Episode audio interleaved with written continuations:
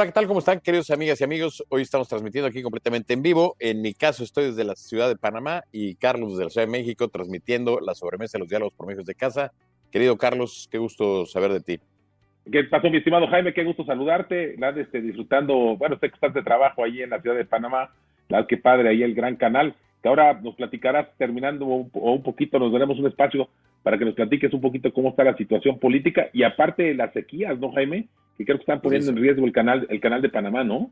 Sí, sí, sí, el tema del niño este, ha hecho que los barcos bajen, ahorita platicamos de ese tema. Pero Carlos, este, tenemos un programa, pues no sé cómo calificarlo, este, yo, yo, yo te diría que es un, programa, pues no, no, quisiera eh, poner la palabra tristeza, pero sí. sí, sí, un programa que duele, duele, duele por lo que pasó en, Acapulco, eh, este mega huracán Otis, categoría 5, que pegó este, el martes, eh, entre el lunes en la noche y martes en la madrugada, en Acapulco, y que arrasó con prácticamente todo Acapulco. Los datos son tremendos, Carlos. Este, de verdad, de nuestra solidaridad con toda la gente que se vio afectada de una u otra manera. Eh, hoy Acapulco sigue siendo un caos por esta situación. Este, y bueno, no sé qué, qué, qué piensas de esta situación, Carlos. ¿Cuál es tu punto de vista sobre el huracán Otis? Sí, fíjate, eh, desafortunadamente, Jaime, este, pues un huracán realmente categoría 5, inimaginable, tomó una fuerza en, en pocas horas, este, creció de ser una depresión tropical, este, categoría 1 a categoría 5, impactar. Fíjate que lo que es impresionante, Jaime, y hoy te entraremos a los detalles, pero cuando tú ves las imágenes de satélite, se ve exactamente el centro, del, el centro del huracán con una gran magnitud, pegando exactamente en el puerto de Acapulco. O sea, fue un golpe pues un golpe certero, desafortunadamente para Acapulco. Y bueno, pues este, hoy te empezaremos a hacer el análisis de qué tal nuestras autoridades, qué pasó y si hubo alertas o no hubo alertas. Y bueno, este, una desgracia y un abrazo muy fuerte, como bien lo dices Jaime, a toda la gente de Acapulco. Yo tuve mucho tiempo la oportunidad de trabajar en Acapulco, estuve muy cerca de la gente de Acapulco, grandes amigos, y la verdad sí es que nunca había visto algo así. Desde el, bueno, desde el volcán Paulina creo que fue algo donde hubo mucho agua, y aquí hubo realmente mucho viento, un viento este, realmente endemoniado, ¿no? Sí, Carlos, fíjate que, eh, bueno, en mi caso, Carlos, este, bueno, mis papás se fueron de luna de miel a Acapulco, eh, después de casados, este, te puedo decir que prácticamente yo vengo de Acapulco, porque pues a los nueve meses nací yo. Este, Yo creo que Guanajuato y Acapulco eh, quizás son, junto con, bueno, con Oaxaca, los tres lugares donde más tiempo he pasado yo en mi vida. Eh, más tiempo en Acapulco. Eh, obviamente mi corazón, pues, pues claro que está en Acapulco, está con, la gente de Guerrero. Y pues es tremendo, Carlos. Este, eh, Acapulco, que llegó a ser un gran lugar de categoría mundial después de los 40, 50 que empezó a desarrollarse, los 60, ¿no? Se convirtió en un lugar icónico en el mundo. Sin embargo, bueno, hay que decirlo, Carlos, la mala planeación, los, los malos eh, formas de construir, normas, estándares, eh, pues hoy nos, nos, nos, pega, ¿no? Este, parece que el ojo del huracán, como bien señalas, pues pega exactamente por, por donde pasa el Hotel Princess, ¿no? Este, más o menos ahí fue donde, por donde entró, ¿no? Este, el, el huracán. O sea, este, y además, eh, bueno, yo vi las noticias el domingo, el domingo había una tormenta tropical pronosticada, y el lunes a la una de la tarde empieza el nivel de alerta a pasar de tormenta tropical a huracán categoría 5 en menos de 12 horas, ¿no? Entonces, eh, y bueno, pues esa noche entró el huracán a todo lo que da. Entonces, creo yo, Carlos, y un poco regresando a, si hay culpables, no hay culpables, bueno, creo que un huracán es un tema de la naturaleza.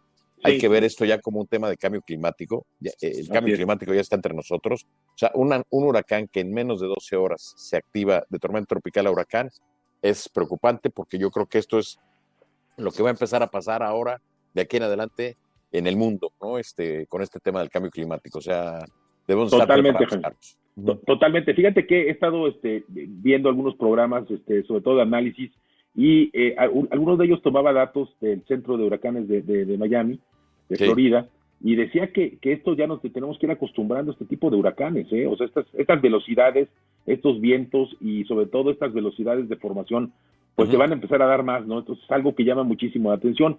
Yo creo que aquí en este caso se hizo la tormenta perfecta, muy, muy eh, refiriéndonos a esa famosa película de donde la embarcación se encuentra la tormenta perfecta. Bueno, y fue un, huracán también. Pues aquí lo mismo, Jaime. Aquí la verdad es que, este, esta depresión tropical se acerca a las costas de Guerrero y obviamente la, la, temperatura del agua estaba caliente, o sea, por el cambio climático, como bien dices, el niño, el efecto niño, y toma una velocidad realmente estrepitante y agarra a todos pues obviamente sin ningún aviso, sin nada, ¿no? O sea, encuerados los agarró a todos y la verdad es que creo que este pues e, eso es la consecuencia de las cosas que estamos viendo ahorita, ¿no? Yo también creo que más que ya de culpables, pues es, es ponernos de pie. Yo, yo, este, y ahorita me gustaría hacer este análisis un poquito en, contraparte con lo del huracán Paulina, ¿no? Cuando no te acordarás que el 9 de octubre del 97, este, le toca el, huracán, de hecho le toca el huracán, fíjate que hoy, hay un artículo interesante de Ángel Aguirre, exgobernador de Guerrero, que lo tuvimos en un programa especial aquí en, Telered, donde él menciona una comparación entre lo que pasó eh, en este caso y lo que pasó con el gobierno del presidente Cedillo con el huracán Paulina. Y bueno, y ahorita entramos, si quieres, un poquito más a estos detalles de, este artículo y esta, esta comparación, ¿no, mi estimado Jaime? Sí, fíjate que más o menos entre 800 mil y un millón de personas viven en la zona, en todo lo que es Acapulco. Este, hoy se dan a conocer algunos datos. Eh, ya se elevó el número de muertos de 27.43, desafortunadamente. Este, me sorprende un poco el comentario del presidente de que dijo que afortunadamente no había tantos muertos. O sea, digo, este, creo que un muerto es para lamentar y bueno, claro. este, perdón, pero no debió haber habido ningún muerto, ¿no? Este, segundo, Carlos, eh, había una convención minera de más de 5 mil personas en Acapulco. Me llama la atención porque la gobernadora estaba en Nayarit, yo estaba haciendo campaña política este, nadie les avisó. Había dos secretarios de Estado, según lo que narra Fernanda Familiar, en la cena del, lunes en la noche. O sea, si tú te pones a ver los videos de la gente que estaba ahí, nadie sabía de la magnitud de huracán. Y bueno, ahí viene yo creo que el primer problema, Carlos, no entró al departamento, o sea, porque se blindó con las ventanas. Entonces, un tema tan sencillo, que era ponerle más tape a las ventanas, logró salvar este, completamente, no nada más a las personas, sino todo lo que es el departamento, el mobiliario, todo, ¿no? Entonces, este, eh, creo yo que no estamos preparados, Carlos, así como hay una, en el caso de un terremoto en la Ciudad de México, hay una alerta sísmica que te da un minuto, pues yo creo que 12 horas hubieran sido suficientes para que la gente eh, tomara conciencia de lo que podía pasar y si alguno, pues mira, este, sé de dos amigos que sí se enteraron de que venía el huracán y que venía, que había sido ya huracán, y tomaron la decisión en ese momento de, abandonar el departamento y regresarse a la Ciudad de México. Hicieron cuatro horas y llegaron antes de que empezara la tormenta este, del impacto, este, a las 10 de la noche, entre 10 y 12 de la noche, que fue cuando, cuando pegó el huracán. Entonces, eh, ellos alcanzaron a salir a las 4 o 5 de la tarde y llegaron a la Ciudad de México a las 9, mucho antes de que pegara el, el huracán. Entonces, sí había manera de avisar, Carlos, sí había manera de avisar. Entonces, primer tema es el gobierno, el gobierno local, el gobierno estatal y el gobierno federal no tuvieron la habilidad de comunicar esta situación. Ahora, el fenómeno, Carlos, no es culpa del gobierno. Ese fenómeno iba a pegar a cualquier gobierno. Pero lo que preocupa, Carlos, es además de la previsión, el nivel de respuesta que ha sido nula. Y yo estoy sorprendidísimo como un presidente con los brazos cruzados, con su telefonito desde Palacio, pretende controlar una situación que, que, de verdad es un tema eh, increíble. Hoy la gente no tiene agua, no tiene alimento. Este, es, eh, las primeras 24, 48 horas son vitales, Carlos, para poder salvar vidas de la gente que está atrapada. O, o, sea, es eh, cada minuto que pasa, que tú dejas que pase, es un minuto perdido que le puede costar la vida a alguien. Sí, no, totalmente, Jaime. Mira, la verdad, yo creo que dos, dos factores, ¿no? El primero, la falta, falta de advertencia Fíjate que el presidente desafortunadamente ha tratado de concentrar todo lo que es la comunicación a través de sus mañaneras o a través de él mismo, ¿no? Él mismo quiere comunicar, quiere hacer todo. Y pues aquí se le fue totalmente, Jaime, porque desafortunadamente este, pues el presidente nada más puso un tuit este, que no, no era una advertencia, era como un aviso de que, de que venía fuerte un huracán, este, pero lo puso ya tardísimo, o sea, no hubo ninguna comunicación de nada. Entonces yo creo que es la primera culpa, ¿no? Hay veces la ineptitud de, de algunos funcionarios, o de la gran mayoría de funcionarios, que posiblemente sean muy leales a él, pero pues tienen cero capacidad, Jaime. Ahí están los errores. Tienes gente sin capacidad en lugares claves y este es un impacto que, bueno, eh, todo lo que pasó, de alguna manera, no, no, es culpa 100% del gobierno, pero primero, pues la alerta sí fue culpa del gobierno, que no hubo ninguna alerta, ¿no? De entrada. y segundo, la reacción, Jaime.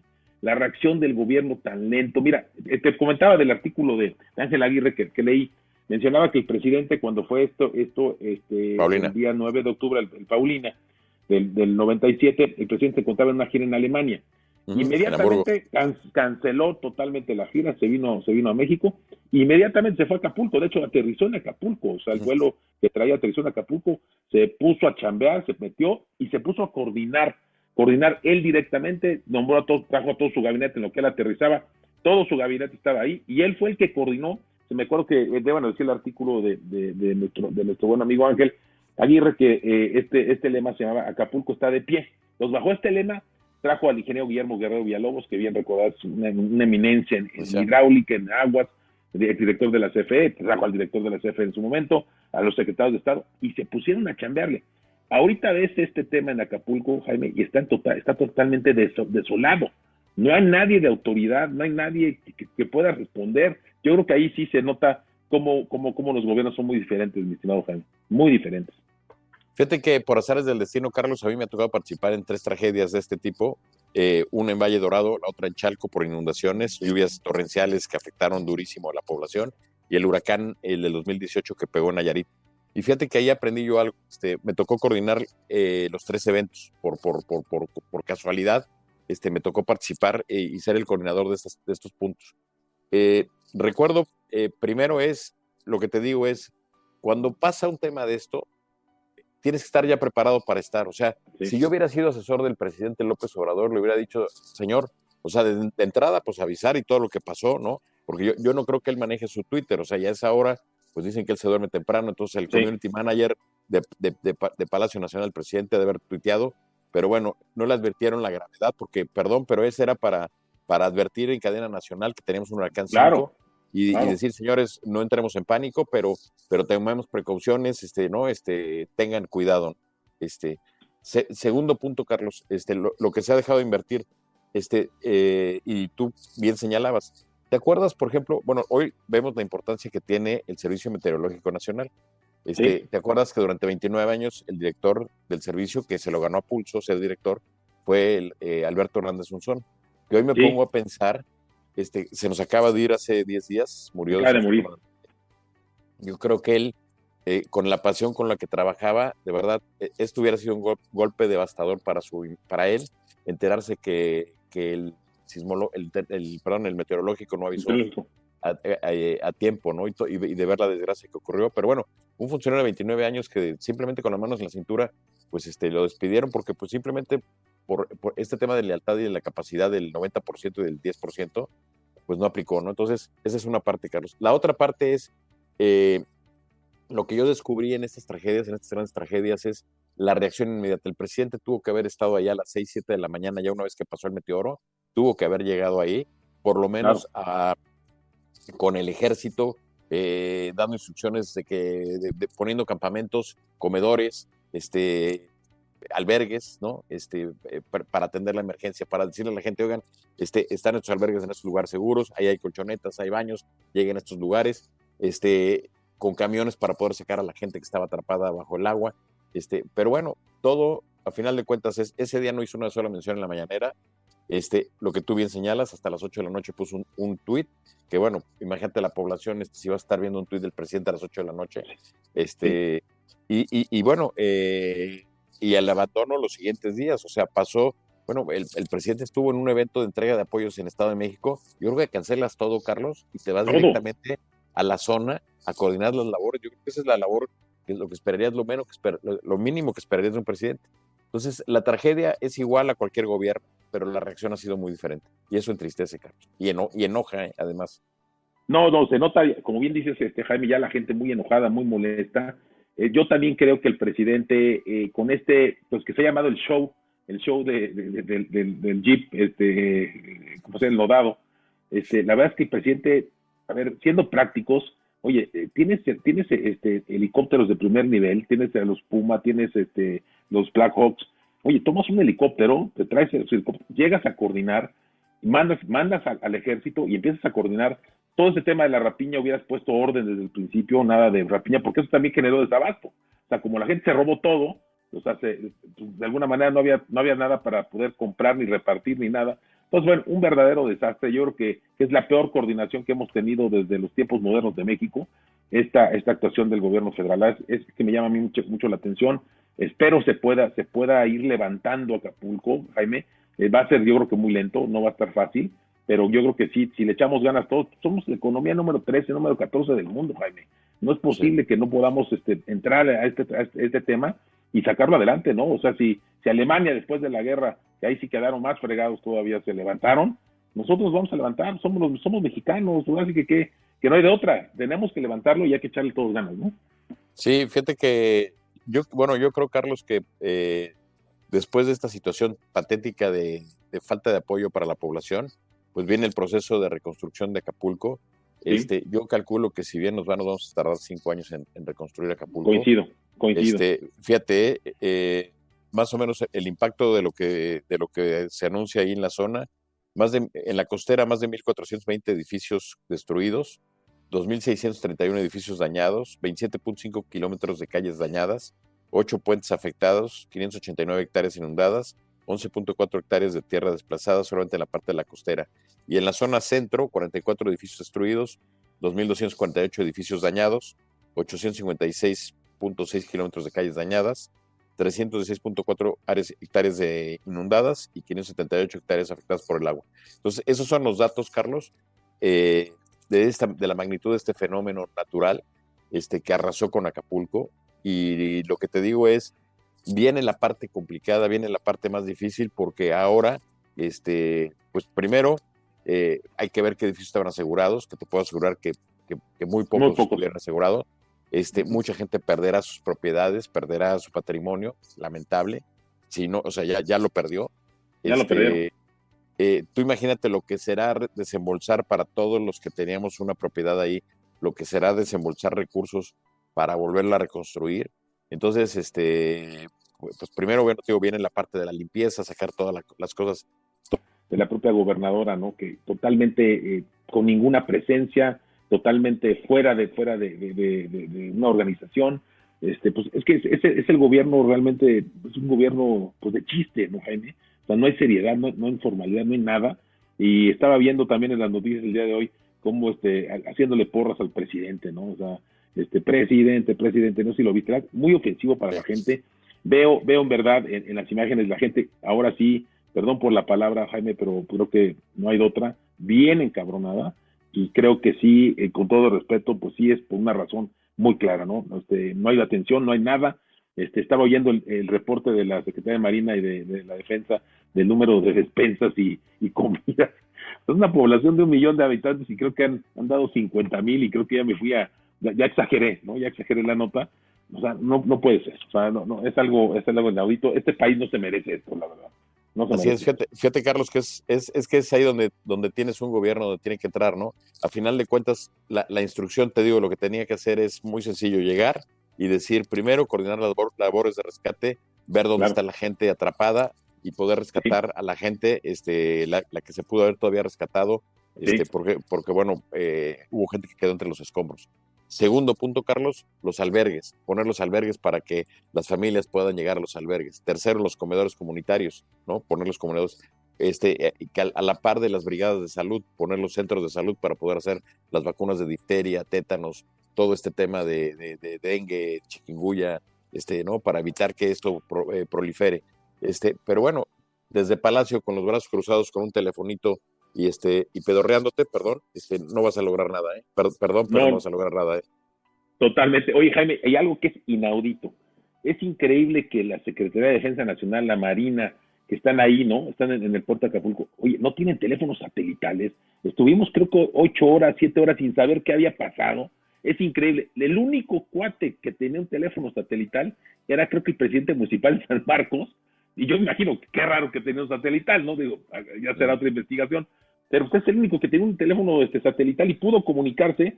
Estuvo ahí con nuestro compañero y amigo Joaquín López Dóriga, platicándole lo que había vivido, creo que el presidente municipal San Marcos, pero es increíble que la defensa nacional, el, la primera, la zona militar, la, la, zona de la marina, no tengan equipos. No, estamos fregados. O sea, en verdad, ¿qué, qué, qué país? O sea, no, no, no es posible. Pero Carlos, si tienes al ejército entretenido construyendo dos bocas, el tren Maya, este, sucursales del Banco de Bienestar, administrando aeropuertos, administrando aduanas, entregando vacunas, este, pues en qué momento van a hacer su trabajo, en qué momento, ¿no? Entonces, este, alguien por ahí me decía que, pues parte del, de que no querían tampoco jalar a los soldados, pues es porque, porque si no, no van a terminar el tren Maya. O sea, yo decía, no puedo creerlo, de verdad. O sea, de verdad esa es la filosofía de este gobierno. O sea, es, es, es más importante que terminar ese proyecto que salvar a la gente de, de Acapulco y de Guerrero. Entonces, este, de verdad da pena. Y fíjate que tuve la oportunidad de participar en un evento el fin, e, e, ese martes estaba yo en un evento internacional en Centroamérica y todo el mundo comentó la foto que señalas, Carlos. O sea, no es posible, no es creíble. O sea, no te creo, no te creo que el presidente haya decidido salir por tierra y que se haya estancado. O sea, cuando tienes que ir a rescatar a un millón de personas y te atoras, y todos, el secretario de Defensa, el de Marina, la de Seguridad, sacando al presidente del lodo. O sea, es increíble, Carlos. O sea, de verdad es increíble. La escena este, es patética. Todo el mundo en el evento me comentaba y me decía, oye, ¿qué pasa con tu presidente? ¿Cómo les explicas este, esa escena? O sea, no es la imagen de un presidente que quisieras ver. Y, te digo, algo le pasa por la mente que, que, no le gusta confrontar este tipo de cosas, o sea, le rehuye al tema, o sea, no le gusta este, ¿no? este, acercarse a ese tema, este, eh, pero bueno, este, que nos sirva de lección a todo el pueblo, Carlos, de que cuando tú vas a votar y a depositar tu voto, fíjate por quién vas a votar, porque es la gente que te, puede ayudar o te puede hundir en un caso de estos. O sea, además de la administración de recursos, este, esa es la gente que va, que, va, que va a responder por ti en caso de una emergencia. Entonces, este, patético, Carlos, patético, la verdad, muy triste la situación, lo que pasa en Guerrero, nuestra solidaridad. Este, hay que decirle, Carlos, a la gente que no, que no caigamos en el tema de que si las despensas no llegan, que si llegan, que si no. Yo creo que como sociedad lo que tenemos que hacer es, primero, mandar las cosas. Si de 10 si de les llegan 6, llegaron 6, Carlos, pero llegaron, ¿no? Pero eso de que, de que nosotros le digamos, no, no mando y que no llegue nada porque pensamos, o sea, es, es mejor si alguien se lo queda, o sea, digo, ojalá que nadie se lo quedara, pero si alguien lo mandas y no llegan los 10 y llegan 6, que lleguen los 6, ¿no? O sea, que lleguen los 6. Coincido contigo, sí. Hay, que seguir llamando a que la gente le entre, que, que, que, jale con Acapulco. Vamos a sumarnos con la gente de, Acapulco y de Guerrero. Vamos a aportar. Hay que entrarle, hay que mandar lo que podamos. Hay muchos centros de acopio. A mí me gusta mucho la Cruz Roja, Jaime. La verdad es que estuve viendo algunas imágenes de su director general, el presidente de la Cruz Roja. Gente seria, gente honesta. Tienen buenos equipos. O sea, están mejor preparados que el ejército. O sea, yo, yo creo que la Cruz Roja bien. En el caso del Club de Golf México, te digo, hicimos un centro de acopio ahí. Invita a todos los que están cerca ahí de la, de la zona de Tlalpan, donde eh, se está mandando todo ahí y de ahí se, se, le, se lleva en camión a la Cruz Roja. ¿no? La Cruz Roja, la verdad, siempre, siempre nos ha salvado y la siempre nuestro reconocimiento. Por eso, cuando vienen las donaciones de la Cruz Roja, hay que entrarle, ¿eh? Porque ellos sí, en verdad, en verdad, hacen las cosas bien, gente honesta, gente de primer nivel. Y pues entrémosle ahí, Jaime. Yo diría, pues vamos a mandar a la Cruz Roja, ¿no? Este, eh, son buenos, son, son buenos y, y pues, felicidades y mis respetos este, y reconocimiento a toda la gente de la Cruz Roja, ¿no? Oye, Carlos, y la otra sería un llamado también a todos los artistas, a todos los deportistas, a toda la gente que de alguna forma se ha vinculado con, con, con Guerrero. Digo, no quiero decir nombres, pero sabemos de muchos artistas pues que van a dar conciertos por allá, que tienen sus casas allá, que tienen sus departamentos, este, deportistas, este, pues para sumarnos y rescatar a Acapulco, Carlos, o sea, para, o sea, eh, nuestro corazón eh, antes de Cancún era Acapulco, Carlos. Entonces, este, eh, Acapulco fue el primer centro turístico de importancia este, internacional en México y pues yo creo que vale la pena pues volver otra vez a levantar este Acapulco, ayudarle a la gente, que la gente tenga fuentes de trabajo. Y bueno, pues este, Carlos, este, eh, eh, pues, pues todos somos guerreros hoy en día. Así es, así es, Jaime. Pues vamos a levantar Acapulco. Es un trabajo para todos los mexicanos, también todos los, los que alguna vez de algún país han venido a México saben que ahí está Acapulco. Pues échenos la mano, mándenos lo que puedan y la verdad es que se va, se va a reconstruir. O sea, vamos a levantar Acapulco entre todos y este y importante pues mandar ese mensaje, ¿no? Siempre la sociedad civil sale mucho más fuerte de estos temas y creo que también le damos lecciones a estos gobiernos cuando no tienen ni la menor idea de lo que está pasando. Creo que la gente, eh, todos nos unimos y hacemos cosas extraordinarias, ¿no? Y vamos, vamos, vamos a poner de pie a Acapulco, mi tío Jaime.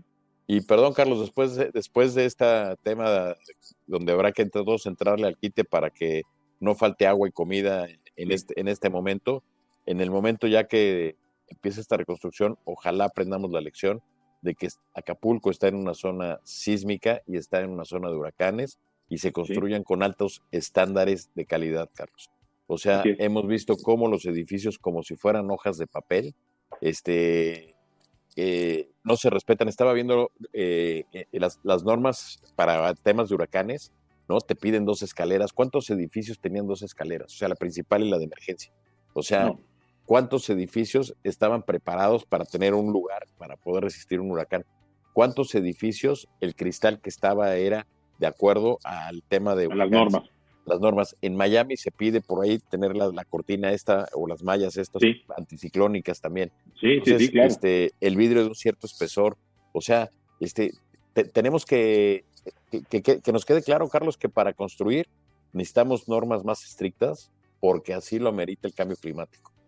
Así es, Camino. Yo creo que se va a tener que hacer así porque ya lo que platicamos al principio del programa, la verdad es que se van a venir muchos huracanes más fuertes cada vez por este cambio climático que ya es inminente, ya está ahí. Las temperaturas de las aguas más cálidas hacen que estos se vuelvan impactos, pues no, de uno, dos, dos, este, dos niveles, sino ya categoría 5, este, y, no sabemos hasta dónde pueda llegar nuestras velocidades de, de, los vientos de, los huracanes. Y la verdad sí, este, es increíble cómo a varios edificios, como bien dices tú, pues era pura estructura metálica y todo era de vidrio. O sea, era increíble, todo era de cristal. Este nuevo edificio, el nuevo, nuevo, el más nuevo, padrísimo, ah, de, vista increíble. Pero pues era un, barco. un huevo, un barco. no, el barco ya era de antes y ya se quedó destrozado. Pero había uno que parecía un huevo nuevo, como le dicen el huevo, creo. Sí, Muy bonito, puro cristal.